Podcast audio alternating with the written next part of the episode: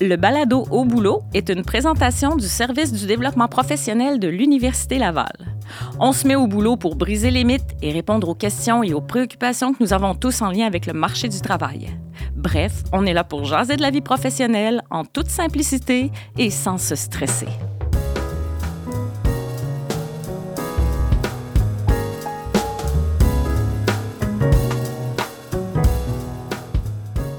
Bonjour, Bienvenue au balado au boulot. Mon nom est Stéphanie Sophie, conseillère en emploi à l'Université Laval. Aujourd'hui, dans le cadre de ce balado, nous allons parler d'un défi que plusieurs personnes rencontrent dans le cadre de leur recherche d'emploi, le fameux stress en entrevue. Donc, euh, l'objectif aujourd'hui, c'est d'en parler pour explorer différentes stratégies des moyens pour pouvoir s'aider. J'ai le plaisir d'accueillir deux de mes collègues, conseillère en emploi, pour nous en parler. Il s'agit de Cynthia et Camille. D'abord, bonjour les filles. Allô? Donc, je suis heureuse de vous accueillir aujourd'hui. Euh, pour commencer, j'aimerais vous poser une question. En fait, euh, vous avez fait une nouvelle conférence sur le sujet. Puis pourquoi spécifiquement sur ce sujet-là? Bien, comme tu le disais, Stéphanie, euh, je suis conseillère en emploi depuis déjà une vingtaine d'années. Et je te dirais que depuis les cinq dernières années, j'ai vraiment vu une augmentation du stress chez la clientèle face à la recherche d'emploi. J'ai donc cru bon de m'outiller davantage pour mieux accompagner cette clientèle-là. C'est vrai qu'il y a beaucoup plus euh, de, stress, d'anxiété, en fait, là, chez les jeunes. On en remarque euh, vraiment beaucoup là, autour de nous, dans notre clientèle. Oui, effectivement. Puis le contexte de la pandémie nous a également mis beaucoup en lien avec euh, ce concept-là, le stress. Et c'est dans ce contexte-là que j'ai fait justement la connaissance de Mme Sonia Lupien, directrice du Centre d'études sur le stress humain et docteur en neurosciences, en assistant à ces différentes conférences euh, sur le sujet. Puis elle est aussi auteure euh, de deux livres, Par amour du stress et Chacun son stress, dont j'ai pris connaissance et c'est vraiment en lisant ces deux livres que j'ai vu des parallèles, des parallèles hyper intéressants à faire avec justement l'entrevue d'emploi. Le fait de me familiariser avec ces concepts-là en lisant, entre autres, ces deux livres, m'a vraiment aidé aussi personnellement à atténuer cette image-là négative du stress. Comme Sonia le dit si bien dans ses livres, le stress est bon à un certain niveau, car il nous stimule, hein, il nous dynamise, mm-hmm. il nous, nous rend performants, il nous rend aussi alerte, entre autres, lors des questions en entrevue. Le fait de prendre conscience que le stress peut être vu euh, comme étant positif, justement, a définitivement un impact sur notre hormone de stress. Et je trouve ça super important de sensibiliser la clientèle à ce niveau. Malheureusement, la société ne véhicule pas vraiment ça. Hein. Le stress, c'est souvent perçu négativement. Oui, c'est pas quelque chose qu'on trouve positif. Là. Quand on parle de stress, c'est tout le temps négatif. On entend négativement. Puis on l'entend aussi chez les jeunes, hein? puis ben, ben, tout le monde, dans le fond. Oh mon Dieu, que je suis stressée. Fait que déjà là, ça a une connotation là, vraiment. Mm. vraiment négative. Puis le fait de prendre connaissance de ça m'a vraiment permis d'être en paix avec le stress. Le stress, puis c'est normal d'en vivre. Mm-hmm. Puis c'est même il faut en vivre dans certaines circonstances. De ton côté, Camille, justement, qu'est-ce qui t'a intéressé à ce sujet-là?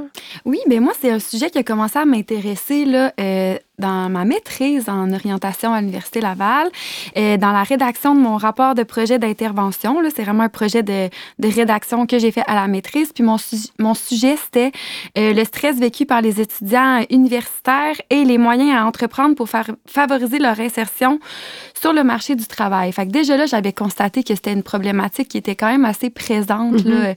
autour de moi, puis que tout le monde était sujet à vivre, en fait, de, de l'anxiété par rapport à ces étapes-là qui sont cruciales dans, un, dans un cheminement euh, personnel et professionnel. Et puis, quand je suis arrivée au, euh, au SDP il y a quelques années. Là, moi, j'ai été euh, attribuée aux étudiants dans le domaine de la santé, qui sont des étudiants qui sont confrontés là, à beaucoup de contingentements pour entrer dans leur hmm. programme. Euh, ils ont des contextes de travail qui sont stressants. Euh, il y a des pénuries aussi de main-d'œuvre importantes de ce côté-là. Donc, du côté des employeurs aussi, c'est quelque chose qui est, qui est présent. le rythme de travail, puis le, en fait, j'étais confrontée en fait à une clientèle qui vivait beaucoup de stress. Donc, je trouvais ça très important de, de continuer là, à, m'informer sur le sujet pour bien accompagner les, ma, clientèle finalement. Puis quand Cynthia m'a parlé de son, son mm-hmm. projet de, de conférence, ben, j'ai vu vraiment une belle opportunité là, de la joindre euh, dans ce projet-là, puis euh, de découvrir ça ensemble. Mm. Donc maintenant, en fait, là, euh, merci de nous avoir partagé d'où le départ de cette conférence-là. Mais maintenant, j'aimerais ça, pour commencer, qu'on définisse c'est quoi le stress? Absolument, puis c'est essentiel. Hein? Le stress, c'est vraiment une réaction d'alarme à une situation concrète et réelle. il va créer une, réaction d'activation qui va être soit de combattre ou de fuir, qui est essentielle à la survie. quand on parle vraiment du stress pur, c'est ça, c'est mm-hmm. ça qui est question. Il existe le stress qui est absolu, c'est-à-dire un événement là, devant lequel tout le monde vivrait du stress. On marche en forêt, on tombe face à face à un ours, pas mal de chances que bien du monde vive une réaction de stress par rapport à cette situation-là. Quand on parle du stress qui est relatif, c'est un événement qui va pas nécessairement nous mettre en danger, puis pour lequel c'est pas tout le monde qui vivrait du stress. Dans le cas de l'entrevue d'emploi, par exemple, il y a des personnes qui vont trouver ça euh, super stimulant, qui vont mm-hmm. être agréablement euh, euh, motivées par ça, d'autres qui vont vraiment vivre du stress par rapport à ça. Donc, on peut parler de stress relatif dans ce temps-là. Puis dans la clientèle, ce que je remarque aussi, euh, c'est qu'on parle souvent de stress, mais on parle aussi d'anxiété. Est-ce que ce serait possible qu'on puisse définir, c'est quoi ces deux concepts-là? Oui, puis c'est vraiment important. Le stress, c'est un signal d'alarme, comme je disais, qui amène vraiment la personne à se mobiliser pour s'adapter puis survivre. Euh, fait que devant une situation critique, le stress va donner l'énergie au corps pour combattre ou fuir le danger.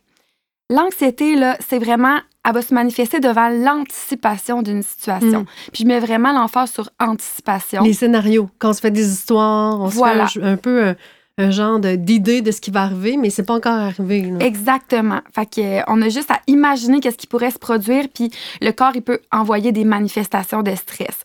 Euh, c'est aussi la tendance à se créer des scénarios, comme tu le dis, là, euh, puis à, se faire des peurs un peu avec des choses qui sont pas encore arrivées. On mhm. dit souvent que l'anxiété, c'est la peur d'avoir peur.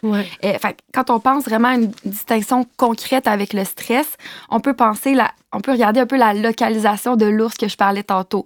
Dans le stress, il est vraiment devant moi, là, puis il est prêt à m'attaquer. Puis au niveau de l'anxiété, ben, il est dans ma tête. Mais pour notre cerveau, il n'y a pas de différence. On, vit une situation, euh, on, est, on est activé par ça. Là. Donc, euh, l'exemple de l'ours, c'est vraiment intéressant parce que ça donne une bonne image. Mais là, en entrevue, il n'y a pas d'ours. Absolument Donc, euh, qu'est-ce qu'on fait, justement? Donc, euh, quand on est en entrevue d'embauche, justement, c'est quoi que les, les sources, les manifestations de stress qui peuvent arriver en entrevue? Bien, premièrement, lorsqu'on est en contexte d'évaluation, par exemple, dans ce cas-ci, l'entrevue d'emploi, la peur de ne pas être à la hauteur, la peur de mal paraître, la peur de ne pas réussir, hein, c'est mm-hmm. toutes euh, des, émotions, des, pensées qui, peuvent être présentes et qui peuvent justement se répercuter là, sur notre ego. Euh, la peur de mal paraître, de ne pas réussir, justement, c'est donc une source de stress. Deuxièmement, euh, en situation d'entrevue, on ne sait pas non plus quelles questions on risque de se faire poser. Hein. Oui, exact. On a donc on n'a pas d'enfant de, de, contrôle sur les types de questions. Exactement. Mm-hmm. Ni sur le style d'évaluation. Donc, ce sentiment-là de non-contrôle génère aussi un certain niveau de stress. Troisièmement, si tu es convoqué, euh, par exemple, à une entrevue à distance avec euh, la plateforme Teams et que tu ne connais pas euh, du tout cette plateforme-là, ben, on peut prétendre que je serais sans doute très stressée à utiliser cette plateforme-là si je me familiarise pas avec cet outil avant mon entrevue. la nouveauté, encore une fois. Exactement. La mm-hmm. nouveauté génère aussi un certain stress. Nous vivons d'ailleurs en ce moment, moi puis Camille, euh, avec ce balado. Hein?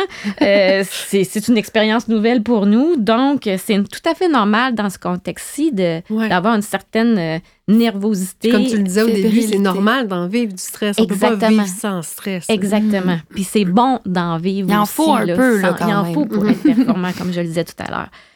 Puis en terminant, si euh, je suis euh, en entrevue, par exemple, et l'intervieweur décide de me poser, euh, par exemple, une question en anglais, ben je risque fort bien d'avoir euh, d'avoir une montée d'hormones de stress. Ah, ça, c'est quand on devient tout rouge tout d'un coup, le fond de oui, chaud. oui, exactement. Car puis face face à cette imprévisibilité là, face à le fait de surprise, ça aussi effectivement, ça génère euh, une source de stress. Donc chaque personne peut produire une réponse de stress ou pas, dépendamment de la situation. hein. Une personne peut trouver justement euh, l'entrevue d'emploi euh, euh, stimulant, une belle occasion euh, de se faire connaître, de se faire valoir. Tandis que d'autres, l'entrevue peut être vue comme étant un élément stressant en fonction de la présence ou non de l'une ou plusieurs de ces quatre caractéristiques-là que je viens de nommer. Ouais. Pas le sentiment de ne pas avoir de contrôle, de l'imprévisibilité, l'effet de surprise, la nouveauté, puis euh, la peur que notre euh, ego soit menacé. Mhm. là. Là, on vient de parler des sources, de qu'est-ce qu'on peut vivre, justement, mais là, nos auditeurs veulent savoir c'est quoi les moyens euh, qu'on peut utiliser. Qu'est-ce qu'on fait, justement, qu'on sent ce stress-là arriver? Ben, il va être important ici qu'une fois qu'on a identifié là où les sources de stress, on va devoir identifier là où les stratégies qui vont me permettre de diminuer notre hormone de stress. Ici, là, je parle pas de l'enlever, hein, mais bien de la diminuer. hein. Mhm. On, le- on le dit, on le dit en- tout au long de, la, Ouais. de, de notre balado. S'apaiser, là. peu. Exactement. Pour rester dans une certaine zone là, agréable, gérable, parce qu'il faut en avoir dans certains contextes Mhm. du stress. Oui, parce que si on n'en a pas, c'est là euh, qu'on fait un peu n'importe quoi aussi. Là. Et- exactement. Comme par exemple, en entrevue, le parallèle que je pourrais donner, c'est quelqu'un qui est trop à l'aise va peut-être trop dire de choses ou euh, oui, rire ou oui. aller un peu plus dans des, des choses qui n'ont qui ont pas de lien, avec pas une, une préparation, des choses comme ça. Oui, ou trop à l'aise d'avoir l'impression que ça l'intéresse pas non plus. Tu sais, les- l'interprétation peut C'est être. ça. euh. Exact. Fait que le stress va amener un certain contrôle de professionnalisme. eh, exact, exact. Mhm. Donc, si je veux, par exemple, euh, développer mon sentiment de contrôle, par exemple, ici, il peut être intéressant de se consacrer euh, plus de temps, justement, sur notre préparation et pourquoi Mhm. pas le faire en présence de, de notre conseiller en emploi. Si cette stratégie-là me semble être une bonne stratégie pour augmenter mon sentiment de contrôle et par le fait même diminuer mon hormone de stress, ben tant mieux, on a une bonne stratégie en main. Si par contre, je m'aperçois que Hum, non, c'est pas assez suffisant, ben je vais devoir trouver une autre stratégie jusqu'à temps que j'en trouve une justement qui a un effet d'apaisement. Donc peut-être que ça pourrait à ce moment-là être une simulation d'entrevue. Donc l'idée là, c'est de trouver ses propres stratégies qui fait du sens pour soi, qu'on a l'impression que ça peut avoir un impact sur notre hormone de stress. Excellent. Donc, vraiment, l'objectif, c'est de la diminuer. De ton côté, Camille? Oui, puis j'ajouterais aussi qu'il n'y a aucune stratégie qui fonctionne là, euh, pour tout le monde puis qui est garante de succès. Là.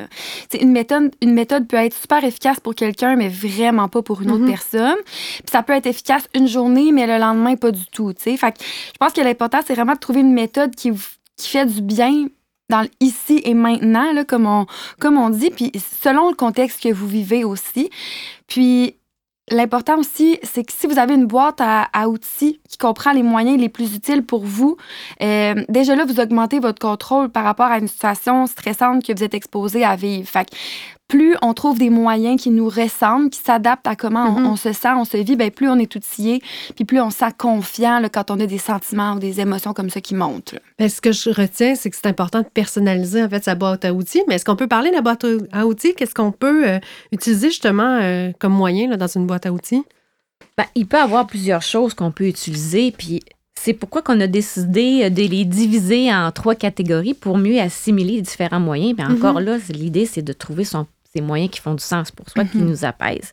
Donc, des moyens qu'on peut utiliser avant l'entrevue, pendant l'entrevue et aussi après l'entrevue.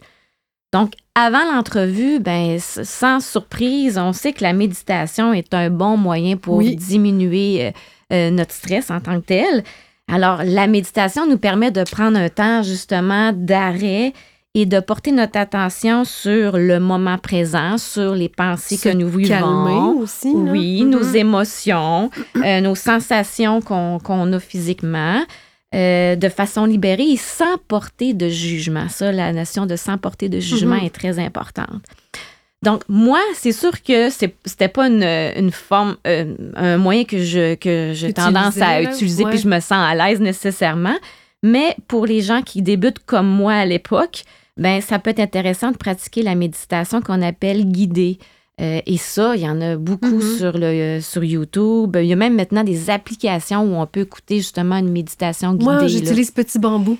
Ah oui, c'est bien ça, petit bambou, effectivement. Euh, il existe, il y, a, il y a aussi des études qui ont été faites aussi au niveau de la musique. hein. Ça, c'est Ouais. intéressant. là. La musique avec des paroles, puis idéalement aussi une musique nouvelle. Pourquoi justement nouvelle? Parce que le cerveau, là, il a de la difficulté, lui, à traiter deux sources d'informations. Hein, il va avoir tendance à prioriser les paroles euh, de la chanson euh, qu'il ne connaît pas plutôt que de se centrer sur le stress lui-même.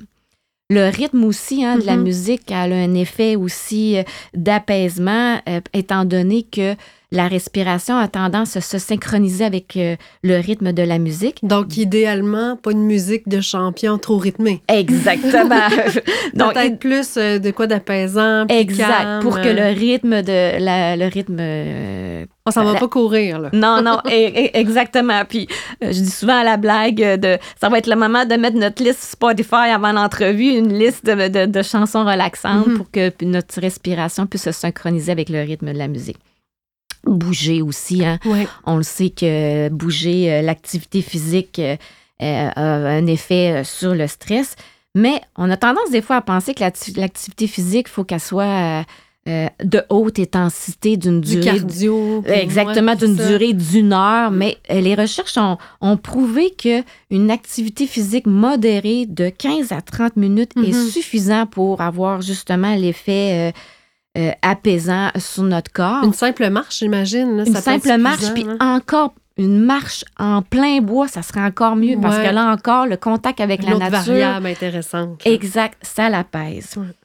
Une bonne hygiène de vie aussi au niveau de l'alimentation. On fait attention, on n'abuse pas alcool, café, euh, Surtout la veille. surtout la veille, Bien effectivement. dormir, ça peut être intéressant. Oui, là, aussi, ouais. tu m'amènes à à un autre point. Aussi, le, le sommeil est hyper important parce que euh, la fatigue augmente le taux Mhm. d'adrénaline et euh, le, la fatigue, c'est ça.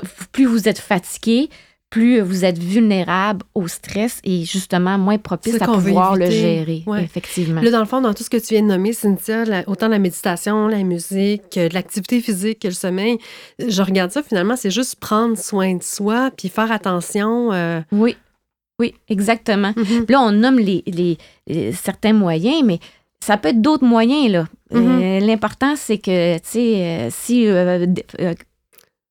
faire euh, du bricolage, Ouais, c'est apaisant, ben, ouais, c'est correct aussi. C'est de trouver Mm. son Ah, moyen. c'est un bon point. mais peu Oui. importe l'activité qui est apaisante ou on prend soin de soi, ça pourrait être intéressant. Ah, c'est bon. Puis aussi, euh, je tiens à préciser aussi que, tu sais, l'entrevue, là, c'est une source d'angoisse hein, pour certaines personnes, on l'a dit tout à l'heure. Puis, source d'angoisse, ça peut provoquer évidemment euh, des pensées pas tellement plaisantes, hein, Mhm. qu'on appelle des pensées parasites.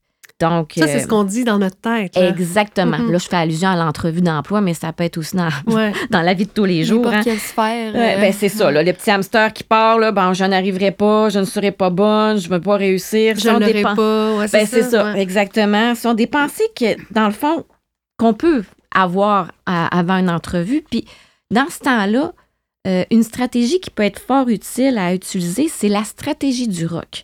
La stratégie, stratégie du rock consiste justement à recadrer nos pensées. Donc, ici, on utilise un, un acronyme. Donc, le R, c'est ralentir. Mhm. Donc, prendre quelques instants justement pour constater ce qui se passe dans le ici et maintenant. Le O dans le rock, c'est observer. Alors, qu'est-ce qui se passe physiquement? Qu'est-ce que je ressens au Mhm. niveau de mes émotions? Puis ici, là, on juge pas. hein. On est vraiment dans une posture d'accueil. Puis qu'est-ce que je me dis, là? Si j'avais une petite euh, une enregistreuse dans ma tête, là, ça Mhm. serait quoi mes pensées? Puis est-ce que cette pensée-là est utile pour moi ou c'est une pensée parasite qui nous fait souffrir, qui ne nous font pas de bien, là? Donc, c'est là qu'on va devoir le C choisir. Si j'ai une pensée utile, ben, tant mieux, on passe à l'action. Mais si justement j'ai une pensée parasite qui ne me fait pas de Mhm. bien, ça va être là qu'on va devoir remettre en question cette pensée-là. hein. Questionnez-vous à ce moment-là sur la véracité de cette pensée-là? questionnez-vous sur son utilité? Hein, Ai-je réellement des preuves de, de, de, pour appuyer cette pensée-là? Est-ce qu'il y aurait d'autres explications possibles ou est-ce que cette pensée m'aide à me sentir mieux? J'aurais tendance à dire euh, quelqu'un qui essaye de, faire le rock, comme tu le mentionnes, mais qui est trop anxieux, qui n'est pas capable de lui dire d'aller retourner aux premières, euh, premières boîtes à outils, là, justement, une méditation pour se calmer, d'aller marcher, puis ça, puis revenir au rock après. Oui, effectivement. Ça doit être pas si évident que ça pour quelqu'un, justement, qui vit euh, beaucoup de stress, de, réfléchir raisonnablement. Ben, on revient encore à ce qu'on disait. L'important, mm-hmm. c'est de trouver le moyen qui nous fait du bien dans le ici et maintenant, puis peut-être le lendemain ou mm-hmm. la veille, ça sera peut-être pas le même moyen. Là. Excellent. je préfère, j'aimerais aussi terminer en disant que, tu sais, il est, il est, vraiment normal d'avoir des pensées parasites, là, allusion à l'entrevue, mais dans la vie de tous les jours, comme je le disais, puis on ne contrôle pas non venu de ces pensées-là, mais on peut contrôler la réaction qu'on a face à elles. Mm-hmm. C'est ça l'important. C'est ça l'important, effectivement. Donc ça, ça c'était parfait. C'est tous les trucs avant l'entrevue, dans la préparation. Puis là, maintenant, une fois qu'on est rendu en entrevue, euh, qu'on est pendant l'entrevue, justement, c'est quoi euh, qu'on peut faire là, si le, stress, l'anxiété monte? Oui, exact. Ben, pendant l'entrevue, c'est sûr qu'on est, on, est sujet. Puis des fois, ça va créer plus de, de préoccupations chez les gens hein, parce qu'on est devant les personnes qui nous mm-hmm. interviewent, qui nous évaluent. Qu'est-ce qui se passe? J'ai des manifestations là, euh, dans, dans le feu de l'action. Puis il existe des trucs. C'est ça la bonne nouvelle. ben, le premier truc, c'est respirer. Puis on l'a entendu et, entendu. C'est simple, mais c'est efficace. exactement, comme tu le dis. Euh, on va vraiment prendre l'habitude de prendre une grande respiration entre chaque question en essayant là, littéralement de toucher quasiment son ventre à la table ou à la quelque chose qui est devant nous. Euh, puis une fois que le ventre est gonflé, gonflé, on va garder la pause une ou deux secondes puis relâcher. ça, ça va avoir directement l'effet de diminuer mhm. l'hormone de stress. Quand on fait entrer beaucoup d'air dans notre corps, là, ça va vraiment créer un effet d'extension du diaphragme puis diminuer le stress puis directement on va sentir l'effet. ça peut être très aidant dans le feu de mhm. l'action euh, en pleine entrevue comme une stratégie. oui, puis ça paraît pas, tu sais, c'est quelque chose de faisable puis souvent, je, me mets en situation de stress en entrevue, on oublie de respirer. 100 ça. ça peut être un, bon moyen là, de, de, de s'obliger à respirer. Vraiment, vraiment. Un autre euh, moyen, c'est de rire ou de sourire. Mm-hmm. Euh, ça va vraiment activer une région du cerveau là, qui fait cesser la réponse du stress. Euh, donc, on n'hésite pas à sourire en entrevue. Puis, un, fait qui est intéressant aussi, c'est que le fait de sourire, ça va permettre au cerveau d'activer l'hormone du bonheur. Fait même si votre rire n'est pas sincère, notre interlocuteur, il, il, il, va vraiment embarquer, là, puis le rire, comment dire, même si le rire n'est pas sincère, le cerveau n'est pas en mesure de le, ressentir. Tout ce qu'il va recevoir comme message, c'est elle sourit, ça doit être le fun, euh, l'entrevue, ça doit être le fun qui est en train de se passer. Là. Puis d'ailleurs, mhm. en entrevue, c'est toujours euh, indiqué de sourire parce qu'on a l'air plus agréable, puis euh, c'est plus intéressant d'avoir un candidat souriant. Hein? 100 mhm. exactement. Euh, un autre, une autre stratégie qui peut être intéressante, c'est l'étiquetage verbal aussi, directement en entrevue. C'est-à-dire, c'est vraiment de nommer qu'est-ce qui nous habite en temps réel. Ah oui. Euh, ouais. Donc, ça peut être euh, utile, par exemple, de nommer le stress en entrevue d'emploi en, temps et lieu, puis même de profiter de ce moment-là pour dire pourquoi on est stressé. C'est-à-dire, ben, je, vais, je vais vivre du stress aujourd'hui parce que l'emploi m'intéresse grandement pour telle, telle, telle raison précise. Fait que ça permet à la personne qui nous passe en entrevue de vraiment voir notre motivation, notre intérêt euh, directement. Puis pour le candidat, j'imagine que de le nommer, ça se dégage aussi, il vient de se libérer, en fait. Là. Soulagement total, exactement. C'est plus comme euh, présent autour, là, là, il vient de le nommer, fait qu'il n'y a plus de... Il est stressé. Exact, c'est ça. Il est stressé, il, s'est dit, maintenant on passe à, à la prochaine étape, là, vraiment. Excellent. Et la technique 5, 4, 3, 2, 1 aussi, qui peut être super pertinente, euh, principalement aussi pour les personnes qui peuvent des fois vivre des petits euh, symptômes euh, reliés à des crises de panique là, sur le moment. donc, c'est une sollicitation progressive de nos cinq sens. Donc, 5, 4, 3, 2, 1, cinq sens on va commencer par identifier cinq choses qu'on peut voir autour de soi. Donc là, par exemple, je regarde autour de moi des micros, euh, euh, une batterie. Donc, on va vraiment identifier des, choses. Ensuite, on va remarquer quatre sons différents euh, qu'on entend. repérer trois choses que l'on peut sentir, comme par exemple la sensation de nos orteils dans nos souliers, nos mains sur nos genoux, euh, notre dos contre un Mhm. fauteuil.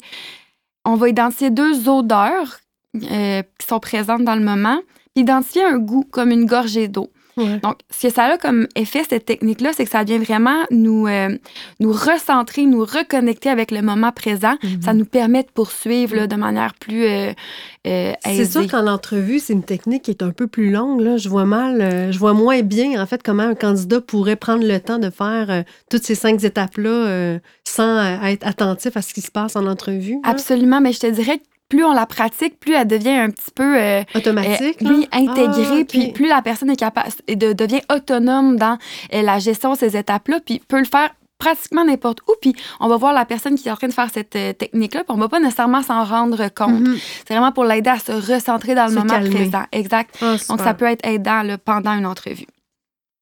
Il y a aussi le fait d'écrire des mots-clés. Hein, on réalise que lorsqu'on écrit le petit hamster que Cynthia nous parlait tout à l'heure, il va se calmer un petit peu plus rapidement. Fait que le temps de prendre euh, un, papier, d'écrire quelques mots-clés de la question en contexte, par exemple, d'entrevue, mais ça nous permet de nous déposer, de réfléchir à notre réponse. Puis des fois aussi, pendant l'entrevue, des personnes qui vont euh, euh, qui vivent du stress vont des fois oublier certains éléments de la question ou vont perdre un petit peu le fil des échanges. Fait que le fait de prendre des notes, de déposer ça sur papier, ça crée comme une sécurité euh, qui est accessible à la personne pendant qu'elle répond, puis ça, ça vient ra- être très rassurant pendant Mhm. que la personne répond aux questions. Puis je rajouterais, là, ça me fait penser aussi, là, quelqu'un qui est en entrevue pourrait prendre des mots-clés, mais pourrait aussi demander de reposer, de renommer la question.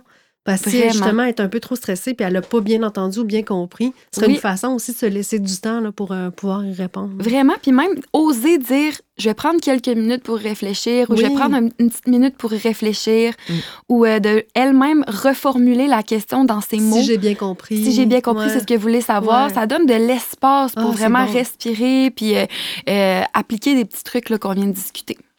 Excellent. Donc là, on vient de remplir notre boîte à outils avec euh, plein de moyens qu'on peut utiliser pendant l'entrevue.